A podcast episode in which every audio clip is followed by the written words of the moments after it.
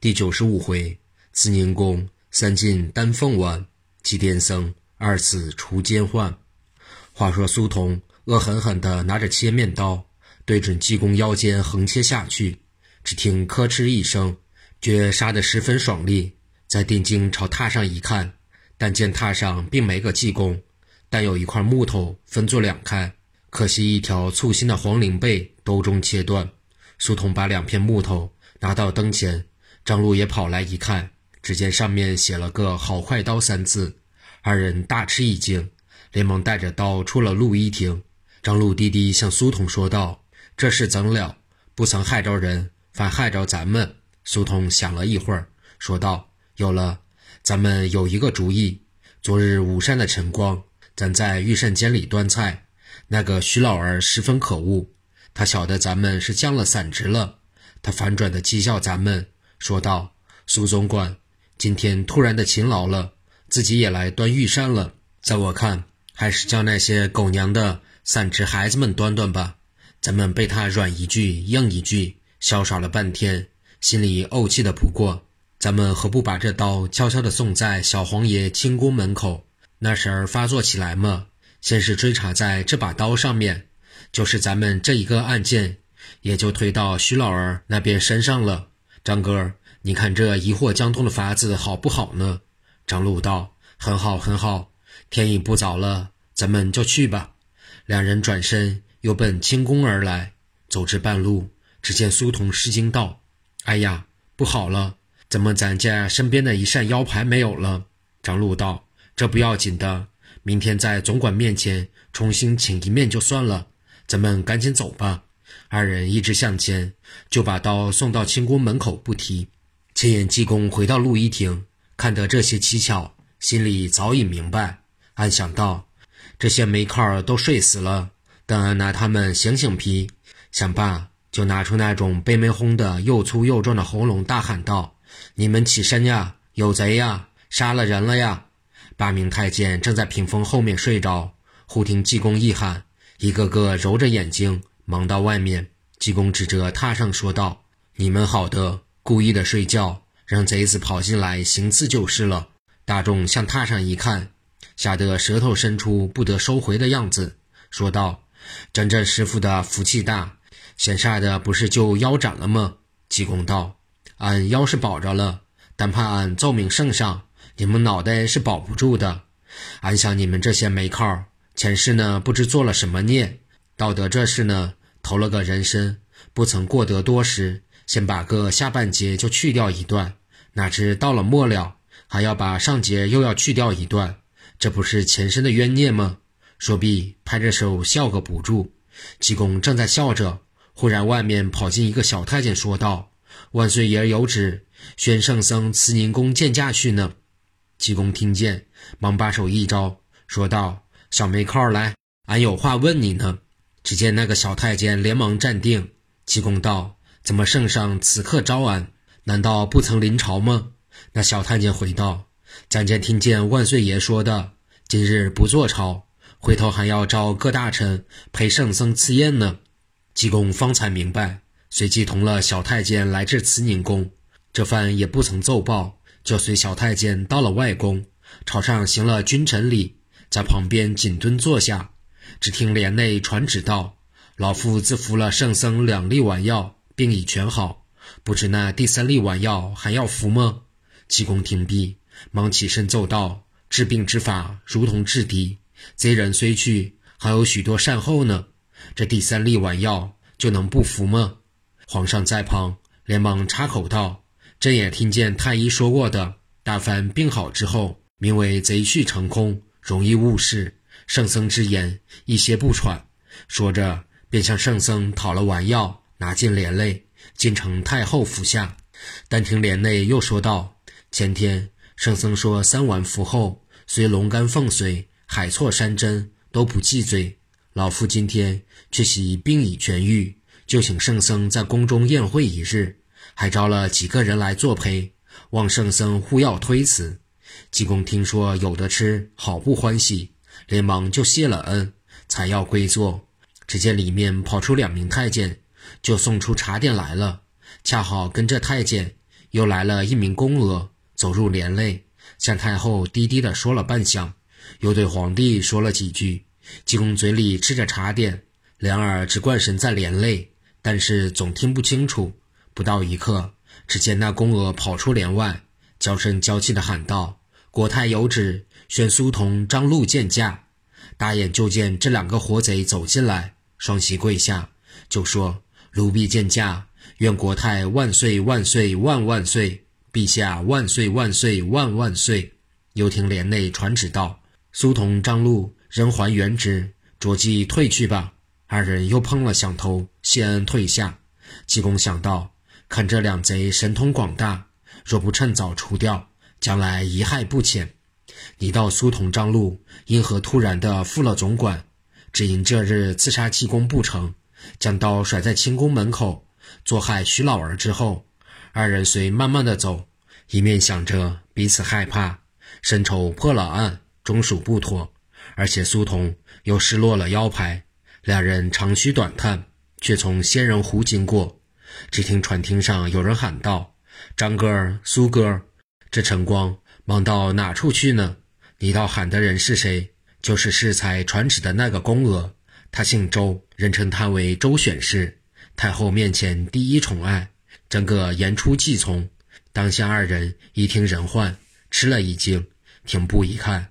不禁笑说道：“原来是周姐儿失敬了，请问这早晨便到这里干什么？”周选氏指着手上荷花说道：“老婆子病好了，特为叫咱来采这个的。请问你们俩哥昨日一天不曾见面，是到何处去的呢？”苏童刚要回言，就听张禄叹了口气，把为深州受了冤枉，变为散职的话说了一遍。周选氏作色道。咱道好大事，你俩个随咱来，待再同老婆子讲讲。就此走进宫里，把话插在翡翠瓶里，连忙见了太后，所以立时传旨，叫他们人归原职，闲话休提。且言济公看见苏童、张禄复了原职，暗说道：“且让他们暂时欢喜欢喜，马上又有烦恼到了。”想着，就在怀中掏出遗物，四面封的坚固，却喜皇上。已走出帘外，济公双手献上，说道：“这一封件内密藏着要紧之物，请陛下到午正一刻方能开看，不可迟，也不可早，要紧，要紧。”皇上接过，晓得济公的法力，量请必是件机密大事，一面就把这封件收在身畔。大眼却见张禄在旁，因说道：“如到午正一刻，你把这时辰告我，我有要事。”话言才了，只见当宫太监上前跪奏道：“清宫千岁爷曾有要事面奏陛下，现在宫外候旨。”皇上道：“传他进来。”济公留神观看，只见这位小储君年约十六七岁，头戴盘龙金翅帽，身穿五彩滚龙袍，腰束玉带，足踏朝靴，四方脸，高枕头，身如秋水，目若蜀星，龙行虎步的进得宫来。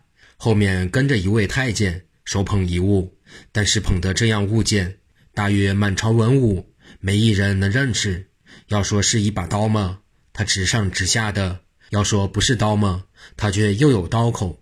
济公看着他走上殿来，叩了太后的安，又给父皇叩首，服下启奏道：“臣乃今夜在宫中险些被刺，早晨有弓箭在宫门箭内，拾到大刀一柄。”叩求父皇查阅，说着便把刀呈上。皇上接过看了半晌，说道：“朕想这个刺客要是外来的，不应拿这样的刀，只怕总是宫中生变。吾儿不要着忙，马上他们朝臣皆来赴宴，看他们怎样办理。吾儿就此恰好便宴，候着吧。”说毕，吩咐把刀收过。又听帘内宣皇孙入内，正然查问底细。胡公建又进来启奏道：“试验各臣皆在宫门候旨。”皇上说：“传他们进来。”公建连忙外出，说得迟，来得快。只见进来的那几位呢？头一个就是参政之士金丞相，第二个是总督天下军务张枢密，第三个就是刑部尚书寇真，第四就是太子少傅苏弘池，第五就是翰林院掌院学士胡大鹏，末了便是那千副都御史丞金仁鼎。你道这金仁鼎位分尚小，怎么也招来赴宴呢？只因是他督修大成庙，同济公事情上有些关合，所以也招他赴宴。一个个皆齐齐整整走到宫中，行了君臣大礼。但这金人顶头脚上带着伤痕，走路一颠一颠的。济公看到，好生发笑，正在呆看，忽见苏童张禄启奏道：“祭仪殿席已排齐，后太后陛下降旨。”只听帘内传旨道：“启驾幸期仪殿。”大众随纷纷的跟同太后、皇上进了七仪殿门。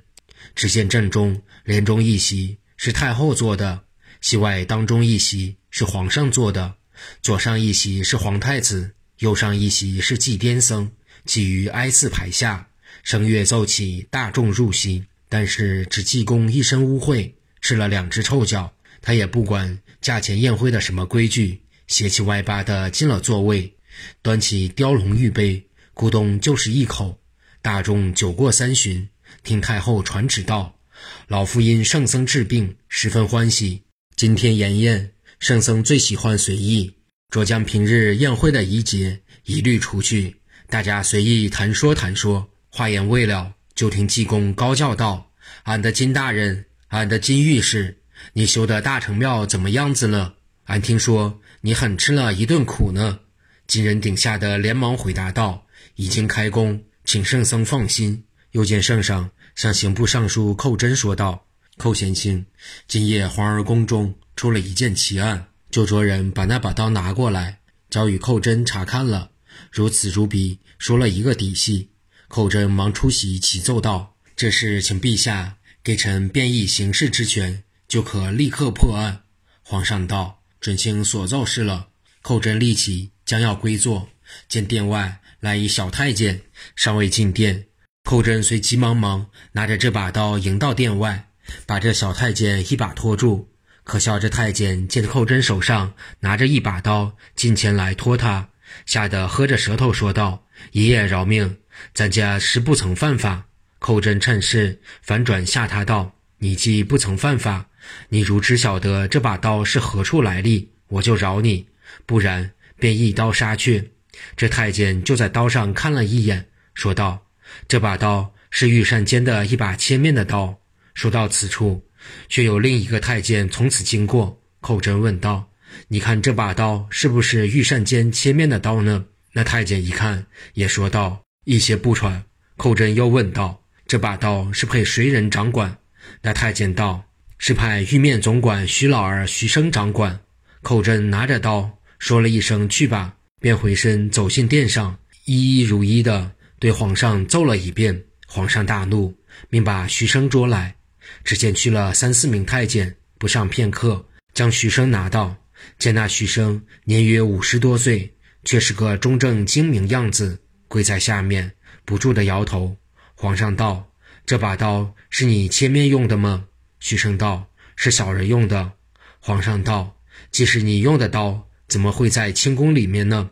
徐生方要回言，只见苏童张禄在旁插嘴奏道：“徐生既认了刀。”这断乎是他行刺的，就请万岁爷定他一个罪名就算了，还细细问什么？皇上点了几点头，便说道：“来人，把徐生拖出去废了吧。”但见徐生跪在下面，吓得直抖，连话都说不出来。欲知后事如何，且听下回分解。